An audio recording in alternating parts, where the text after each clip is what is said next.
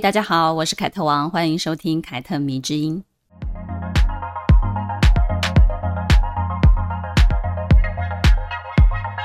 七月的时候呢，我回台湾过了一个非常快乐的暑假，跑了几场活动，录了几个节目，还回屏东安排了跟家人的旅行。我们一家人呢去了垦丁山上的民宿，非常漂亮的一家民宿，叫做日光雨南。然后呢，它是整个把垦丁的大草原跟海景都包下了，很值得去住住看。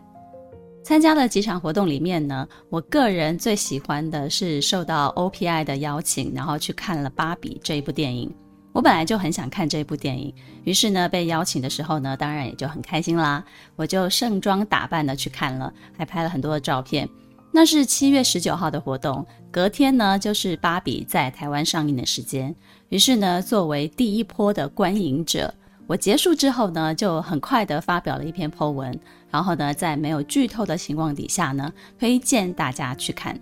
并且呢，告诉大家不要因为“芭比”这两个字，或者是被它所代表的刻板印象给劝退了。这真的是一部内容非常颠覆，却也非常深刻的电影，既好笑又好哭，可以说呢是一部有笑有泪的暑期娱乐商业大片。后来呢，我因为自己非常好奇，所以呢就陆续的看了一些关于电影的报道。在亚洲跟中东的某一些国家当中呢，芭比因为电影当中批判父权的女性主义色彩，所以呢就被某一些地区抵制，甚至是减少排播。网传呢，韩国的男生还因此大破防了，故意呢就是给芭比这部电影的评分非常非常的低。这就让我想起了当年八二年生的金智英在韩国上映的时候呢。表态支持这部电影或者是这本书的艺人呢，都被男网友骂翻的那种情况。没想到事情已经过了四五年了，这个状态还是没有改善呢。现在呢，芭比这部电影全球票房告捷，已经冲破了十亿美元俱乐部，打破了过去很多电影的记录，并且呢，是第一部由女性导演执导的破十亿美元票房的电影。这个记录告诉我们什么呢？告诉我们，过去没有一位女导演做到了这件事情。那为什么呢？因为电影圈都是男导演在主导的啊。但相对于北美、欧洲亮眼的票房，亚洲区跟中东地区显然是比较低的。我就跟朋友开玩笑说，亚洲啊跟中东某些地方果然就是父权制的重灾区啊。一部《芭比》就把过去仔细盖好的遮羞布给一下子掀掉了啊。后来呢，有一些读者纷纷在后台就跟我讨论起这部电影了。他们共同提到的一个现象就是，嗯，凯特，你知道吗？我推荐给身边的女性朋友，但他们大多都表示，哎呀，看预告就觉得好无脑、好无聊哦。这有什么好看的？我又不玩芭比。哎呀，看什么真人版啊？我最讨厌粉红色了。这种电影不需要去电影院看吧？就是等等诸如此类的回答。然后呢，他们因为想要推荐这部电影，因为自己看过，觉得很好看嘛，所以他们就又很婉转的说：“呃，这部电影不是你想象的那样哦，它不是很无脑哦，它是在讲跟女性有关的、跟女权有关的故事。”结果呢，不说还好，一说到关键字，什么女权主义、女性主义，他们就更不想去看了，觉得没有意思。你干嘛在这种电影里面说这个主题啊？其中呢，有一个读者，他告诉我。因为他看完了非常有感，然后觉得很有收获，并且呢，认为自己身为女性，应该也很多人跟她一样吧。于是呢，他就非常好奇，就去 Dcard 看看啊、看看其他人讨论是怎么样的一个结果。结果呢，却看到很多女生认为这部片不好笑，很无聊，不懂哪里好看，然后呢，说这部片有点过誉了，被神化了。然后呢，这些评论底下呢，反而是很多男生在跟看不懂这部电影的女生争论或者是解释，告诉他们说，这部片呢是在说两性啊、平权啊、父权制的议题，还有一些存在主义的讨论。然后呢，这位读者就问我了，他说：“凯特，为什么现实中是这个状态呢？为什么会有这样的现象出现呢？难道是因为使用 Dcard 的年龄层？”普遍比较低吗？是因为他们还没有在职场或者是社会家庭中感受到被施压或者是不平等的待遇吗？然后呢，我就回复这位读者说，也许跟他们的年纪也有关系吧。如果他们从小就在家庭受到重视，在学校也没有明显的被区别待遇，那么呢，很有可能他们是意识不到男女不平等的。当然，也有一些女生，即使进入了社会，当她周遭的环境也都比较友善，没有让她直接面对到这些问题的时候呢，她也不会有意识。只能说这些人非常的幸运，但不表示这就是多数人的感觉，也不表示这就是现实的情况。然后呢，我又开玩笑的说，但是如果评论区有很多的男生去解释、去指导他们怎么看这部电影，那倒是很有趣的一个现象诶。真的就像电影当中关于教父的那个桥段，有没有？但如果连面向女性的电影都需要男性来指导女性该要怎么看的时候，哎呀，说起来真的是一件非常悲哀的事情呢。当然，我也听过很多女生说这部电影讲的内容太浅了，父权制是很复杂的东西，哪有这么简单呢？女权或者是女性主义也不是这样子就能够被说清楚的。芭比这部电影啊，还是太温和了，而且不够严肃，应该要更有深度一些。我身边就有女性朋友跟我抱怨，芭比太娱乐，不够严肃讨论女性主义跟父权制，会导致很多人的误解。然后呢，她就很热情地跟我分享，她认为比较有品味的女性电影或者是戏剧。在她的认知当中呢，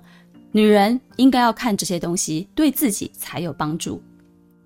我认为我朋友推荐的影剧都是很棒的，很多我都看过。但是呢，我却不认为只有这些严肃深刻的东西才有价值。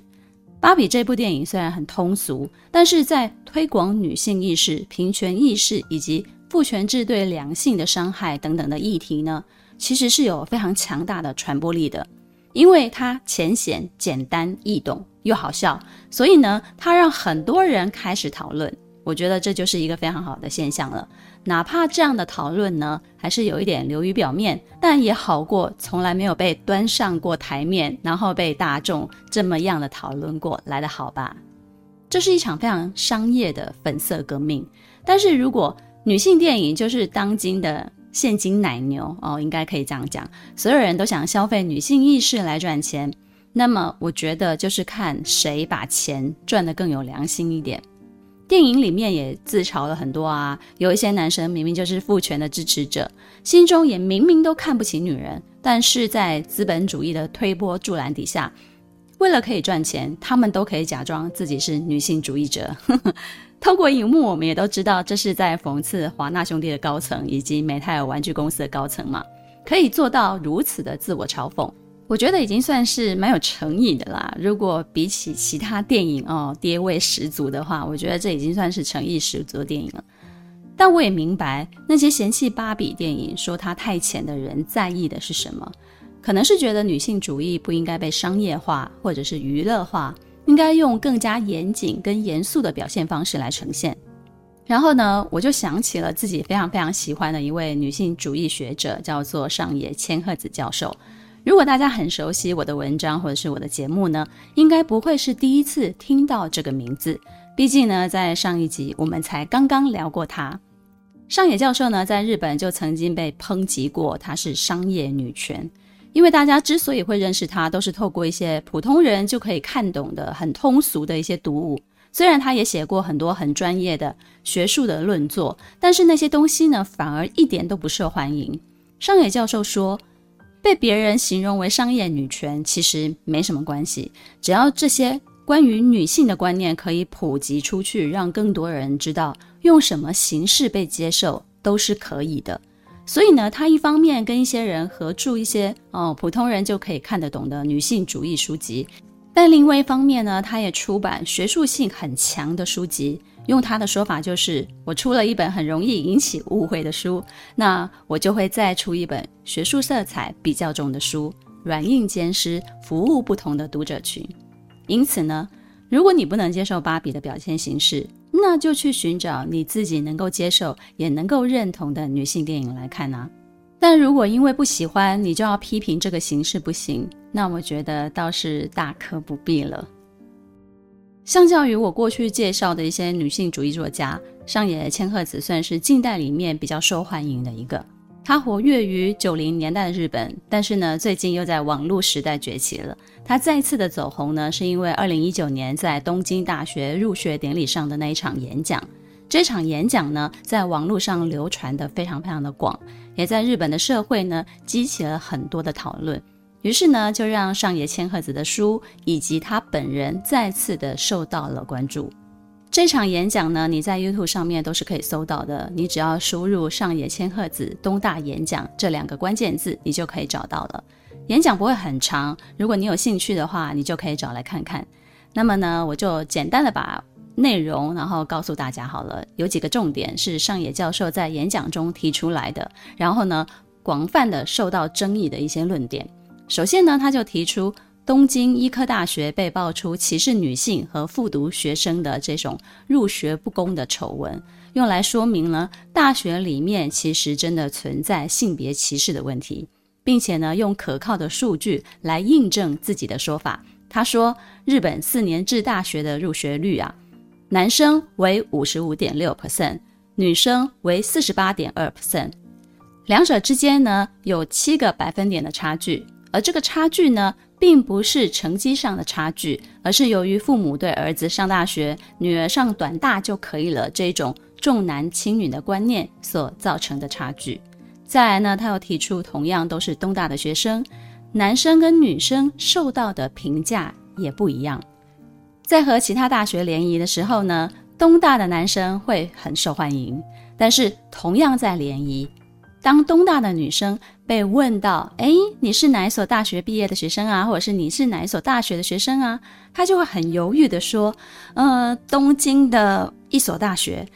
她会不敢承认自己是东大的学生。为什么会这样子呢？因为多数的男生只要知道对面跟你联谊的女生是念东大毕业或者是东大的学生，他就会感到害怕，他就会感到有压力而退避三舍。于是呢，上野教授就指出这种关键性的原因。他说：“为什么男生可以以身为东大学生而无比的自豪，女生却不敢轻易地向别人吐露自己是东大的学生呢？因为男性的价值和优异的成绩是对等的，而女性的价值和优异的成绩之间却不会轻易地被画上等号。其实，东大女学生的处境。”何尝不是我们女人在职场上的处境呢？女人只要在职场表现优异，不会直接受到跟男性一样的夸奖或者是认同，我们反而会常常被说：“啊，这样的女强人会没有人男人敢喜欢你啦。女生这么强会不可爱哦，女生不用这么拼啦，找个好老公比较重要啊，等等。”这些话，我相信你们一定都听过。而上野教授又提出。女生从小就被期待要可爱哦，要听话哦。话说回来，可爱究竟是什么样的价值呢？可爱就是被爱、被选择、被守护。而这样的价值中呢，隐藏着一种保证绝对不能威胁到对方的意思。因此呢，女生通常倾向于隐瞒自己成绩优异和自己是东大学生的事实。再来呢，上野千鹤子教授呢，他又点出了。到现在为止呢，你们这些学生的生活在这个学校里面呢，其实是一个表面平等的社会，看似呢是在偏差值上面竞争，并且呢没有男女之间的分别。可是呢，当你们真正的进入大学的那一刻起，隐性的性别歧视便开始萌芽了。而当你们走出校园，踏入社会之后呢，性别歧视将会更加肆无忌惮地跟着你们。他更犀利地指出，在东大女性助教的比例下降到百分之十八点二，而女性副教授则是百分之十一点六，女性教授的比例呢只有七点八，而这个数字呢比日本女性国会议员的比例还要低呢。而且呢，在东大系主任和研究科长的职位当中呢，每十五人只有一个人是女生。历任的校长当中呢，则完全没有女性。再来，面对即将成为校园新鲜人的东大学生，上野教授就给出了非常现实的一课，抛出了一个震撼弹呐、啊。他说：“你们应该都是抱着只要努力就会有回报的信念来到这里的吧？但是呢，正如我一开始就谈到的入学不公的现象一样，今后呢，等到你们的应该都是即便努力也不一定会有回报的社会哦。而且，请你们不要忘记了，那些你们自以为努力换来的回报，并不单单是你们拼命努力的成果，而是你们身处的这些环境所赋予你们的。你们今天之所以能觉得努力就会有回报，是因为在过去的岁月里面，你们周围的环境激励了你们，督促了你们，支持了你们，并且称赞你们所获得的成就。你们是足够幸运的，因为世界上存在着即使努力也没有办法得到回报的人，也存在着即便想努力却也没有办法努力的人，也存在着由于太过努力而身心受挫的人，也还存在着努力之前就会被别人嘲讽，就凭你是不可能做到的，或者是陷入非常深的自我怀疑，反正我也做不到而丧失前进动力的人，是不是很犀利啊？这一段。于是呢，这场演讲过后呢，网络就激起了非常热烈的讨论，很多人都觉得上野千鹤子不应该利用入学典礼祝福新生的演讲机会，偷偷的置入自己的女性学观点，挑起两性的对立。很多报纸呢也把这场演讲中非常敏感的议题拿出来当做头条报道。日本呢有一个纪录片性质的真人秀节目叫做《情热大陆》，我不晓得大家有没有看过。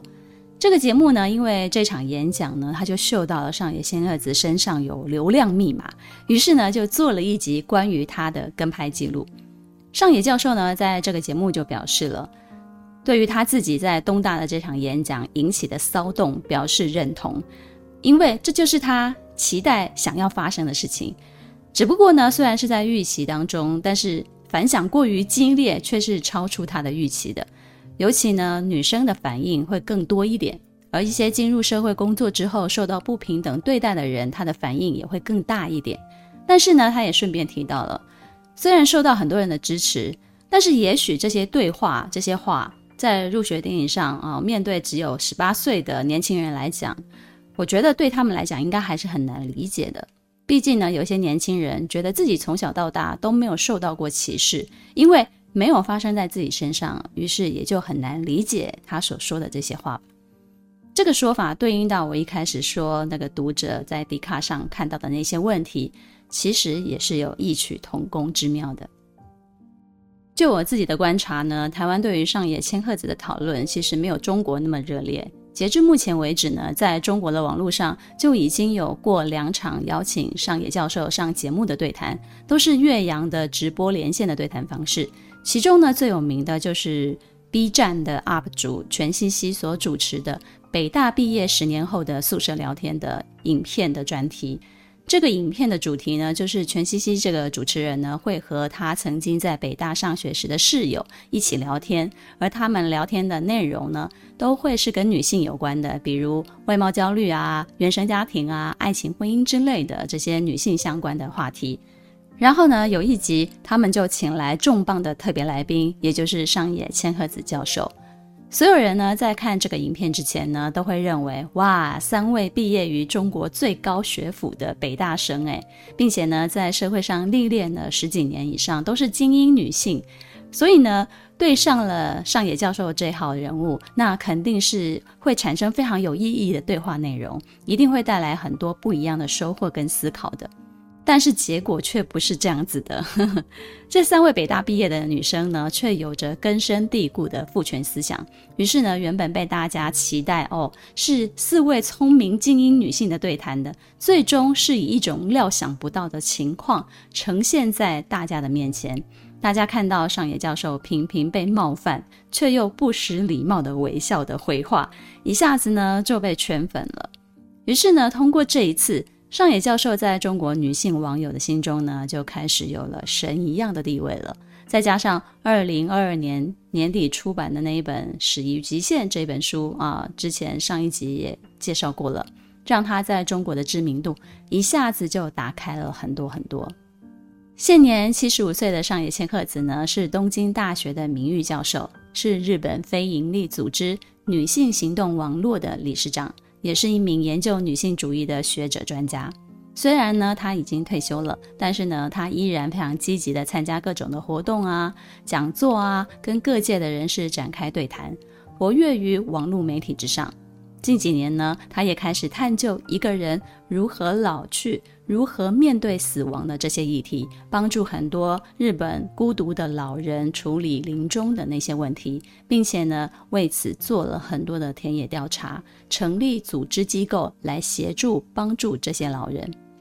我相信很多人对于老都是很有恐惧的，也很难去想象自己六十岁、七十岁之后呢，我要用什么样的状态去面对自己的生活？但是呢，自从我看了上野教授的关于老人的书之后呢，我慢慢的发现我自己渐渐的好像不太害怕死亡这个问题了。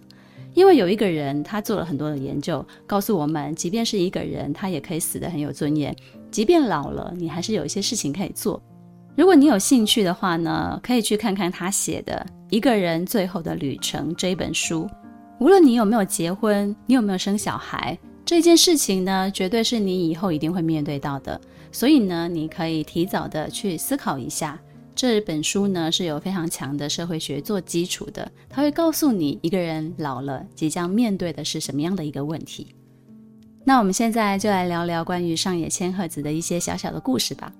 一九四八年七月十二号，上野千鹤子出生于日本富山县的一个基督教的家庭，她是巨蟹座的女孩。她的父亲呢，是一名在家乡受到人尊敬的医生，而她的母亲呢，则跟当时大多数的日本女性一样，是全职家庭主妇。在那一个非常保守的年代里呢，女性出去工作是会被认为非常丢脸的事情。尽管她的父母是自由恋爱结婚的。但是上野千鹤子呢，却从小目睹了他的母亲在婚姻当中过得很不幸，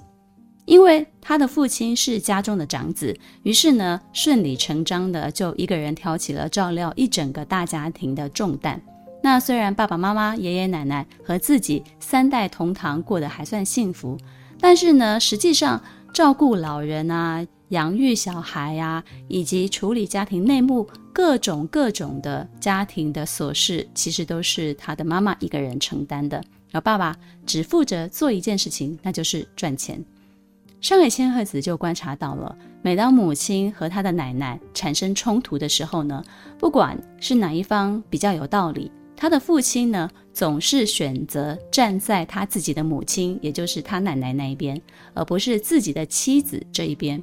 对于他的妈妈一个人操持所有的家务、教育小孩，并且也付出很多的劳力以及付出，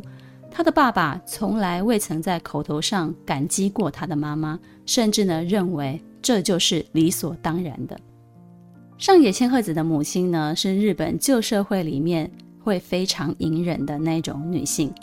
但是呢她也是偶尔都会抱怨，跟他们讲说：“我都是为了你们才这么做的。”于是呢，上野千鹤子很小很小的时候，她就明白了，像母亲这样子的女性呢，即使她换了一个老公，她也不会过上舒服的日子。因为问题不在于她的性格，或者是她嫁给了一个不对的男人，问题在于哪里呢？问题就是在于婚姻制度其实建立在性别不平等的社会基础上。在与北大宿舍女性对谈的时候呢，她更说出了传统婚姻的真相。他说：“所谓一般般的普通的婚姻啊，往往就是女性在忍气吞声。只要陷入这个制度，无论是怎么样的人，都可能困在这样的立场。所以呢，他选择不进入这个制度。上野千鹤子她没有结婚，也没有生小孩，这是她对她自己的安排。因为呢，她认为婚姻制度本质的问题呢，是在于社会结构中的性别不平等。”女性走进婚姻，通常得不到什么好处，这也成为她日后写《父权制与资本主义》的动力来源。这本书我看过，我觉得蛮好看的。如果你想要更了解父权制与资本主义的话呢，推荐你去看看这本书。再来呢，聪明的上野千鹤子在家里也会发现，她的父亲呢，对他的两个儿子是更加的严格、更加的严厉的。但是呢，对于身为女儿的她呢，则是比较宠爱啊，比较纵容的。他的爸爸不会要求她的学业成绩，也不会问她你将来想做什么呢？因为她就读的高中啊，就是当地一所专门在培养家庭主妇的女校。在她的父母心里呢，她是一个迟早都要嫁给别人的女儿。自从察觉到他的父亲在培养儿子跟在培养女儿上面的差别之后呢，他忽然就意识到，父亲对他的宠溺，给予他的自由，更像是一种对宠物一样的爱。纵容的背后呢，其实是一种轻视。也就是说呢，在他的父亲的心里呢，认为女人的归宿就是结婚生子啊，而不是有一份独立的工作可以做他自己。母亲的境遇以及父亲对女人的轻视，都让上野千鹤子对自己的女性身份感到非常的不满意。因此呢，一到十八岁可以报考大学的时候呢，她就非常想要逃离家中的控制。她的父母呢，本来期待她能够报考短大，然后呢，念个两年书出来就可以谈婚论嫁了。但是呢，她却叛逆地报考了四年制的京都大学，去学习社会学的专业。那个时候的日本社会，绝大多数的女性呢，会在高中或者是短期大学毕业之后呢，就进入一家公司，然后稍微的工作一段时间，然后呢，找到了对象以后呢，就会结婚，然后就马上辞职，成为全职的家庭主妇。于是呢，这些啊、大学短大毕业的女员工呢，也时常被叫做新娘候选人，意思呢，就是说他们是公司男员工挑选那个对象的目标啊。而对进入公司工作的女生来说呢，这个短暂的工作的经历呢，更像是物色未来老公的一个途径。其实呢，在现在台湾的社会里面，也是有很多的父母认为女孩子不需要念那么多书的。如果基础的学历是大学，那么大学毕业就好了，念到硕士啊、博士啊，其实都是很多余的，女生根本就不需要这种。女生不需要的说法呢，其实也跟上野千鹤子的父亲对她的教育理念是一样的，都隐含着对女性身份的一种轻视。而大学文凭呢，对现代女性来讲呢，其实我觉得有些时候更像是一种嫁妆，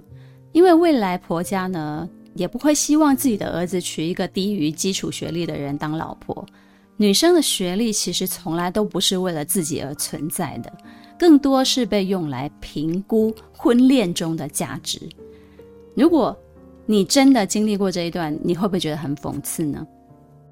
说到这里，你可能会以为选择四年制大学的上野千鹤子应该是很知道自己未来要什么的人吧？其实一点也不。他在《始于极限》这本书当中呢，他就自己透露了，他在二十几岁的时候呢，超级超级厌世的，他巴不得自己赶快成为一个三十几岁的欧巴桑，赶快过完这一生。他非常非常讨厌他自己的女性身份。大学四年念完呢，他就接着念硕士，也是因为他不知道他自己可以做什么工作，所以他才选择继续念书的。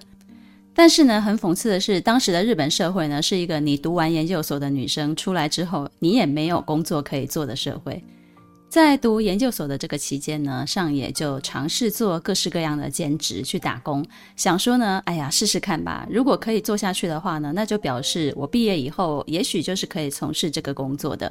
但是呢，他却发现自己完全没有办法靠兼职的收入养活他自己，这也是非常现实的一个状态哦。他发现自己不适合做学术研究，所以呢，毕业以后呢，留下来在学校做助教这条路也行不通。而真的自己尝试去工作的时候呢，却又发现，诶，我的收入好像养不活我自己呢。所以呢，即便读研究所是他自己的选择。但是呢，他差一点点也是坚持不下去的。他也萌生过退学的念头，而之所以没有放弃，是因为读研究所还有奖学金可以拿。他说呢，他自己对自己想象，哦，我三十岁之后的生活呢，应该是开一间生意非常冷清的酒馆，在里面做领很臭的老板娘。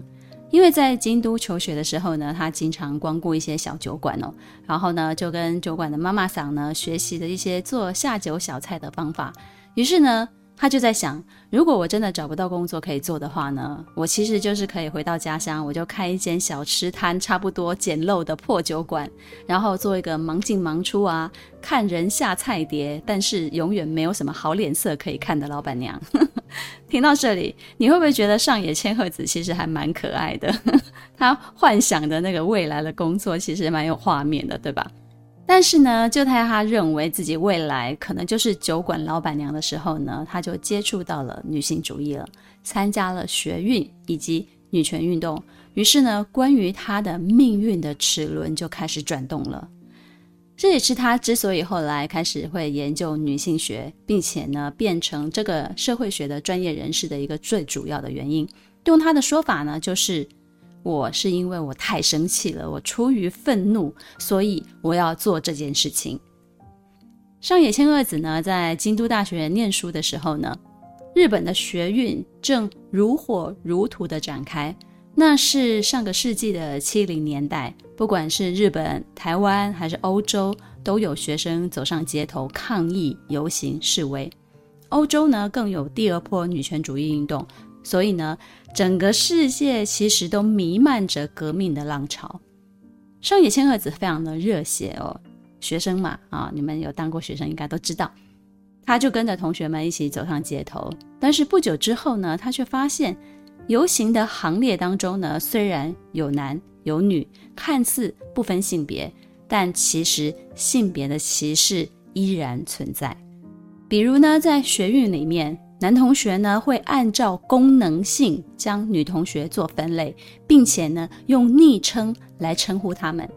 例如呢，参与救援行动的就是救援天使，跟男生呢一起组队游行的就是武斗罗刹。然后呢，在公办室里面呢，准备那些三角饭团啊吃的有的没有的，就是枪后之妻。然后在性方面比较主动的女生呢，就会被称作公共厕所。其中呢，公共厕所是日本士兵对慰安妇的一个称呼。这个极具侮辱性的称呼呢，让上野千鹤子感到非常非常的愤怒，非常的生气。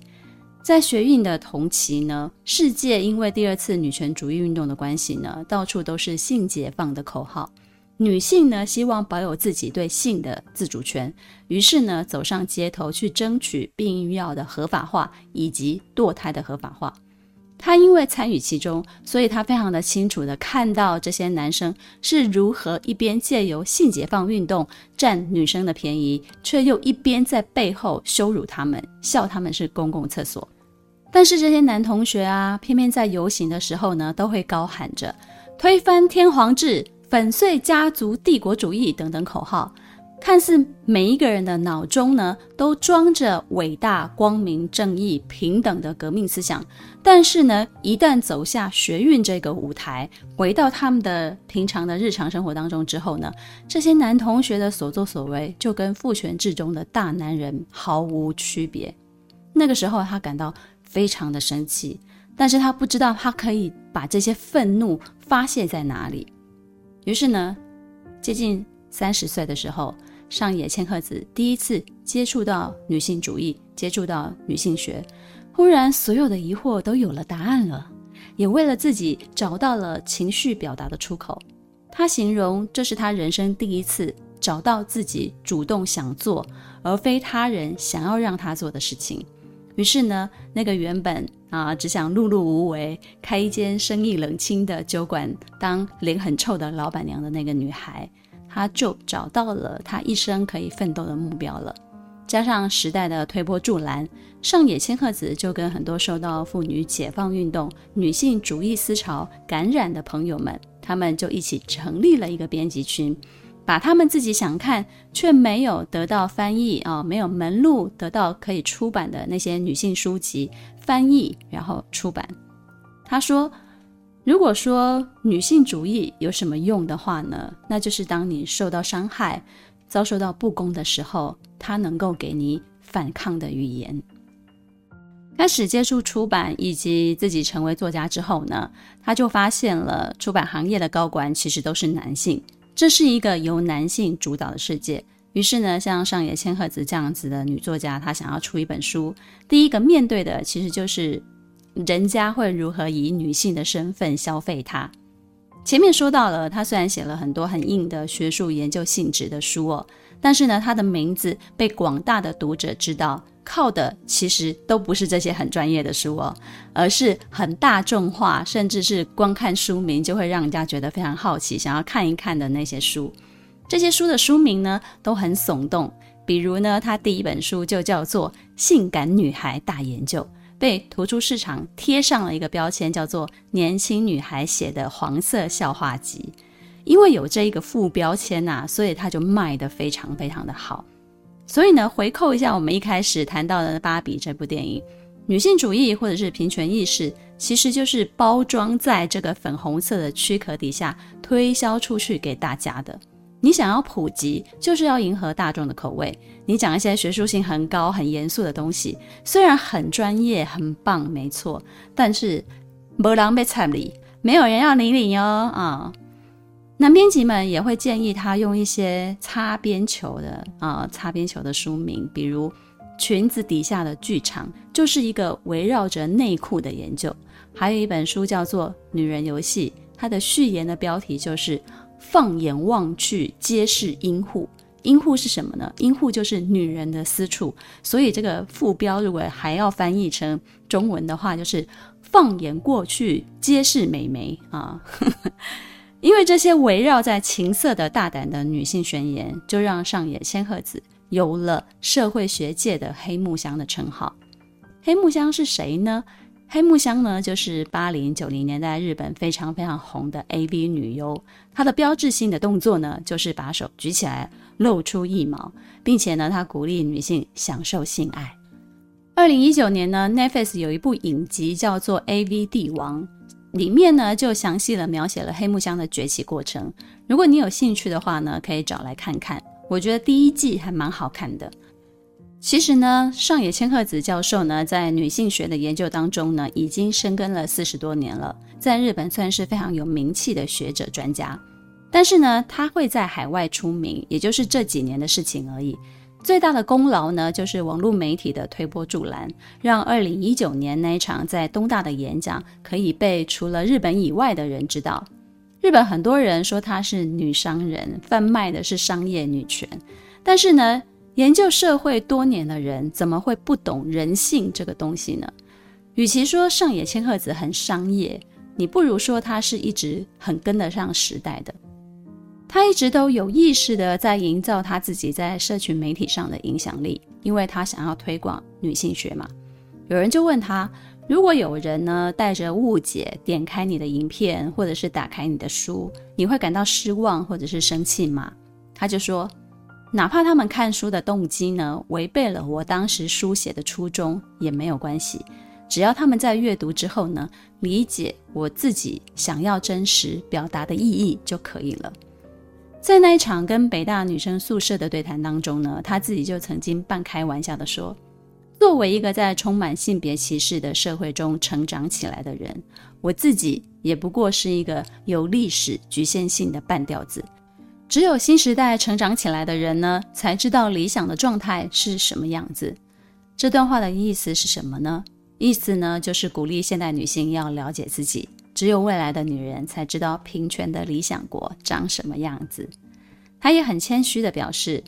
即便自己已经具备了相当的社会影响力，但是她个人所能解决的问题也非常的有限。很多人都会埋怨现况。但是呢，却忘记了，只有通过每一个人的努力，推动社会或者是制度的改变，才能够呢，让我们的未来离理想的社会更进一步。不说，也许大家都不知道，因为上野千鹤子的推广以及它的普及呢，性骚扰跟家暴这两个词，在日本的社会当中才会被更多的人知道。很多日本的女性才因此意识到自己过往所遭遇的不公平是施暴者造成的。原来这就是性骚扰啊！原来家暴是可以不需要忍受的啊！因为通过它不断不断的推广以及普及，大家才有这样的一个意识。此外呢，他还将传统社会当中由女性承担的家务劳动定义为无偿劳动，意思就是说没有薪水的劳动付出。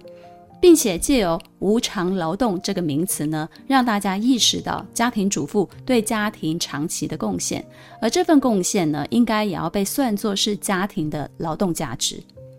作为一名社会学的学者，他说自己要做的事情呢，就是将目光着眼于当下，通过此生的努力来解决我这一生能够解决的问题，并且呢，争取能够实现的改变。因此呢，在《情热大陆》这个节目当中呢，我们可以看到七十几岁他的生活的步调有多么的繁忙，要做田野调查，要管理非营利组织，要写作，要演讲，要做采访，每天忙得不可开交。我不知道大家对于自己的老年有没有想象？似乎我们的社会好像也都逃避去讨论这个话题哦，好像人老了就应该只有享福这个说法，好像你没有结婚。没有生小孩，就注定会孤独终老，没有人陪伴。其实有这个观念的人，年轻的人很多。你不要以为现在年轻人好像哦很潇洒，其实不然。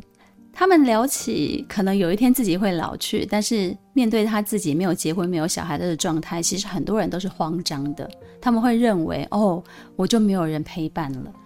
但是呢，因为有上野千鹤子，其实我想到我自己的老年，或许还有。事情可以做，我可以活跃于自己有兴趣的事情上面。我一样可以像我年轻时那样哦，思路非常敏捷，可以跟人高谈阔论，敲打键盘啊，把自己的观点表达出来。有了他做我的引路人，我好像就不那么害怕了。这些事情呢，其实跟我有没有结婚、有没有小孩都没有关系，而是只有跟我自己个人有关系。在一间自己的工作室里面，被很多的书包围，有专属于自己的工作桌，有一张舒服的沙发，可以让我在写作的空档，然后躺下来休息。我希望这一集呢，关于上野千鹤子的故事呢，可以开启你对女性学的好奇，开启你对于自己身为女性的好奇。凯特迷之音，咱们下次见了。